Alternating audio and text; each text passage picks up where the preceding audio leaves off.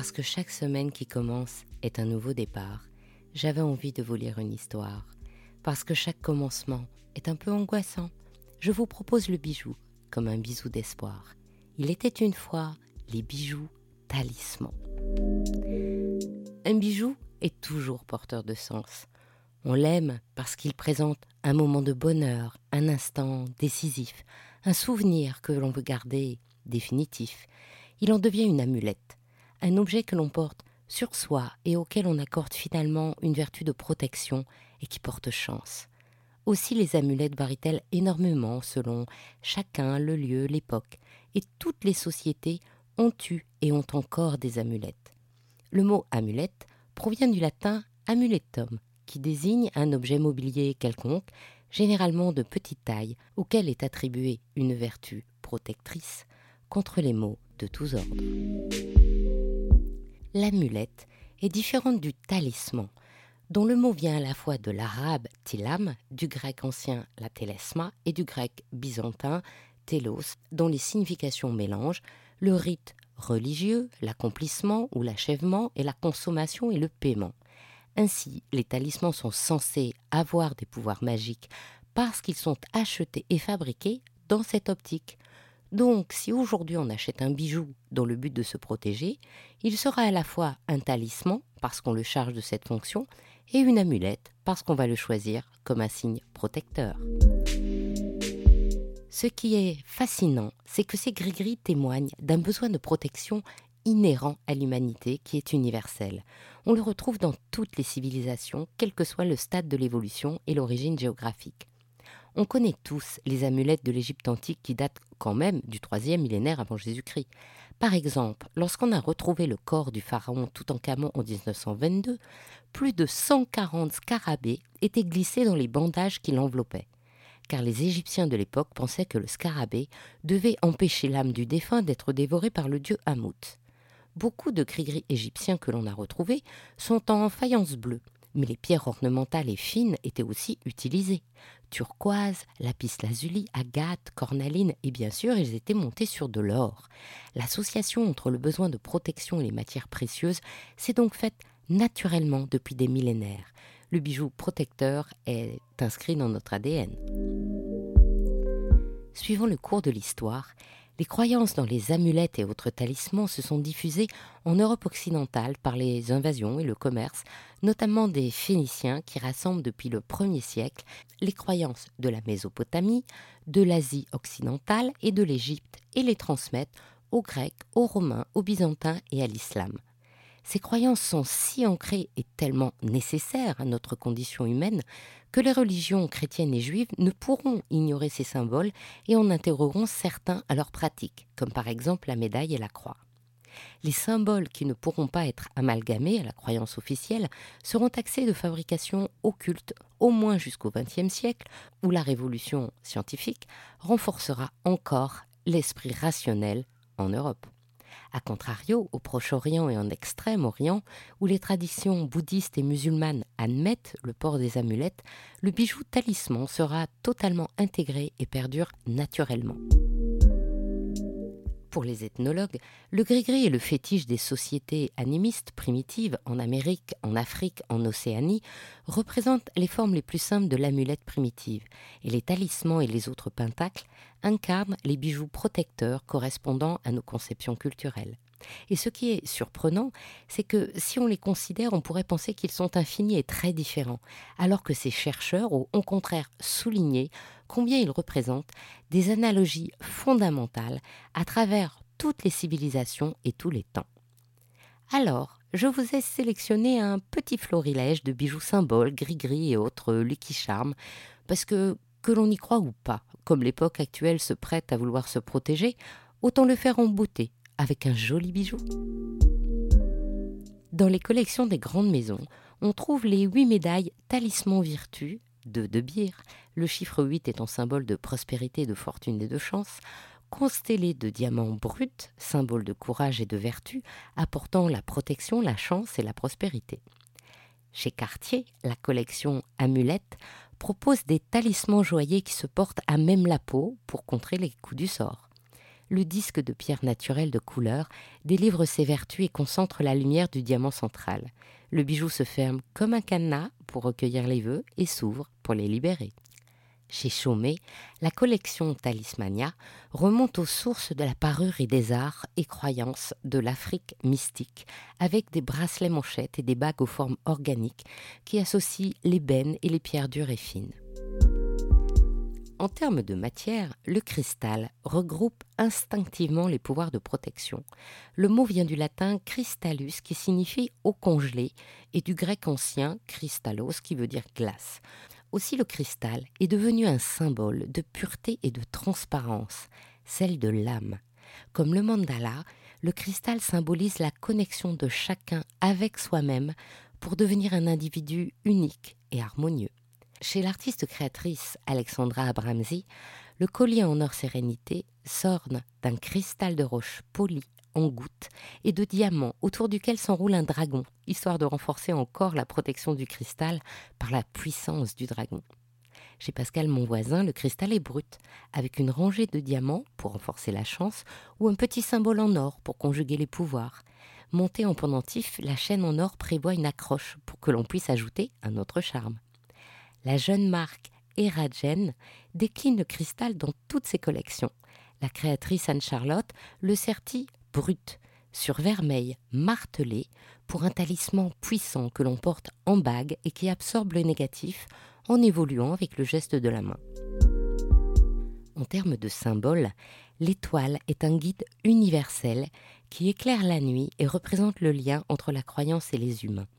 À cinq branches, c'est un pentagramme, signe depuis l'Antiquité de santé, de vitalité et d'énergie positive. Les cinq rayons sont symboles des cinq grands principes amour, sagesse, vérité, vertu et justice. La pointe supérieure représente l'esprit, tandis que les autres points représentent les quatre éléments terre, eau, feu et air. Pour que l'étoile devienne un signe négatif, il faut que la pointe soit en bas. Il y a sinon autant de significations de l'étoile qu'il y a de rayons et de couleurs. Pour toutes les expliquer, il faudrait un autre podcast.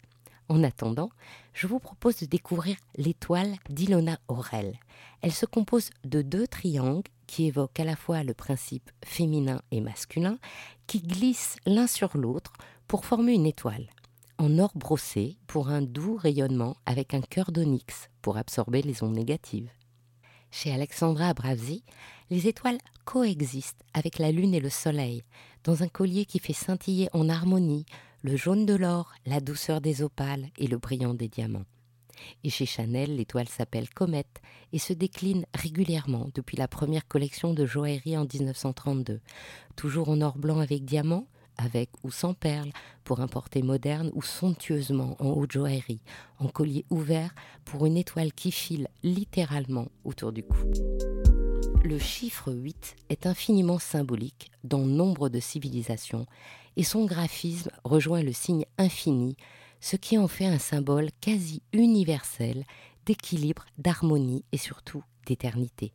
Chez les bouddhistes, il existe huit chemins menant au nirvana, huit règles de conduite, huit degrés et huit vœux. En Chine, le 8 est hautement symbolique. Huit pétales de lotus, huit sentiers du Tao, huit piliers du Mingtang. Le symbole infini, qui se dessine comme un 8 couché, est un symbole mathématique utilisé pour la première fois par le mathématicien John Wallis, qu'il a utilisé en 1655 dans son ouvrage Mathématiques sur les sections coniques et qui sera rendu public vers 1713 par le mathématicien Jacques Bernoulli, connu pour sa Lemminkat, qui étymologiquement signifie ruban. Ce symbole positif d'éternité est chez la maison Fred à l'origine de la collection 8-0, une double boucle légèrement asymétrique qui figure aussi bien l'amour éternel que la chance. Né le huitième mois de l'année 1908, Fred Samuel, le fondateur, avait un faible pour le chiffre 8. Alors Valérie Samuel sa petite fille et directrice artistique, a travaillé avec l'artiste Anne-Lise Michelson pour revisiter ce motif iconique à travers une collection capsule appelée Chance Infinie. Chez Tiffany, les bijoux de la collection Tiffany Infinity incarnent la nature infinie de l'amour et de l'amitié, en revisitant en or blanc ou rose avec ou sans diamant le symbole infini.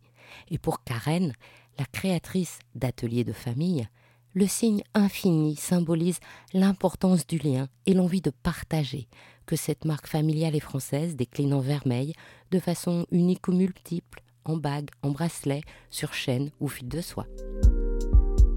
Si vous souhaitez vous élever au-dessus des contraintes matérielles qui pèsent largement sur nous en ce moment, la fleur de lotus est le symbole idéal. Car comme la fleur de lotus pousse dans un étang boueux, elle incarne la possibilité pour tout être humain de parvenir à l'état de Bouddha, quelles que soient les conditions de vie, et représente également la transformation si on représente les gouttes de rosée. Chez Alexandra Abrasi, la bague fleur de lotus est en or jaune et rodier noir, sertie de diamants, de saphirs roses, orange, jaune, de tsavorite vert, de topaz bleu et d'améthyste. Et le collier goutte d'eau montre des gouttes de rosée en opale qui se balancent doucement dans un pendentif comportant les mêmes pierres fines aux couleurs éclatantes d'une transformation réussie. La roue du Dharma, ou Dharma Chakra, est un autre symbole que les joailliers véhiculent pour porter chance. C'est un des symboles bouddhistes les plus anciens, apparu dès l'époque du roi bouddhiste Askoga, au IIIe siècle avant Jésus-Christ, avant même toute représentation du Bouddha sous forme humaine.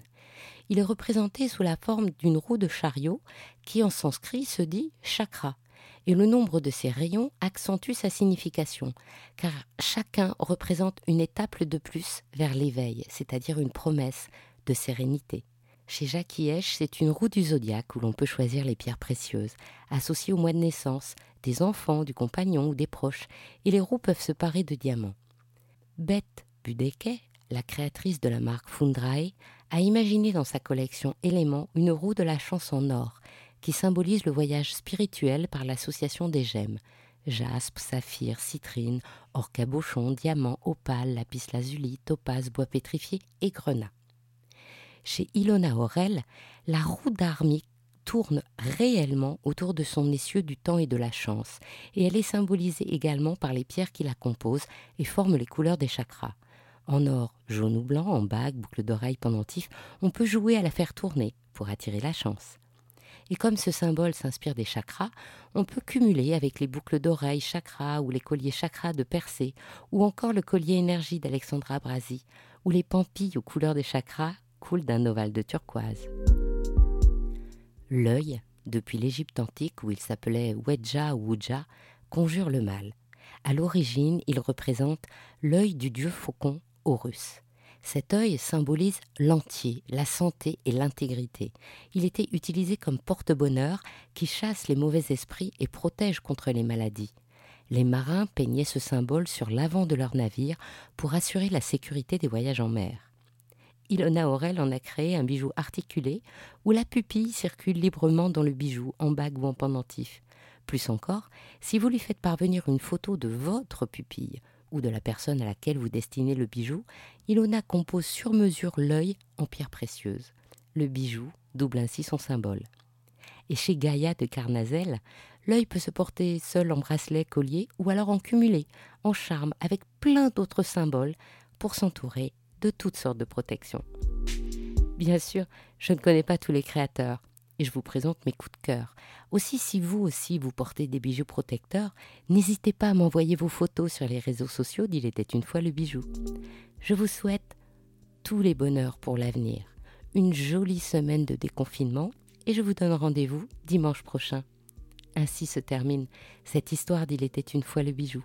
Si cette histoire vous a plu, envoyez-moi plein de bijoux bisous sur les réseaux sociaux et si vous souhaitez m'aider, partagez ce podcast Il était une fois le bijou. Pour vous aussi, envoyez plein de bijoux bisous tout autour de vous. À bientôt pour un prochain bijou, un nouveau bisou d'espoir.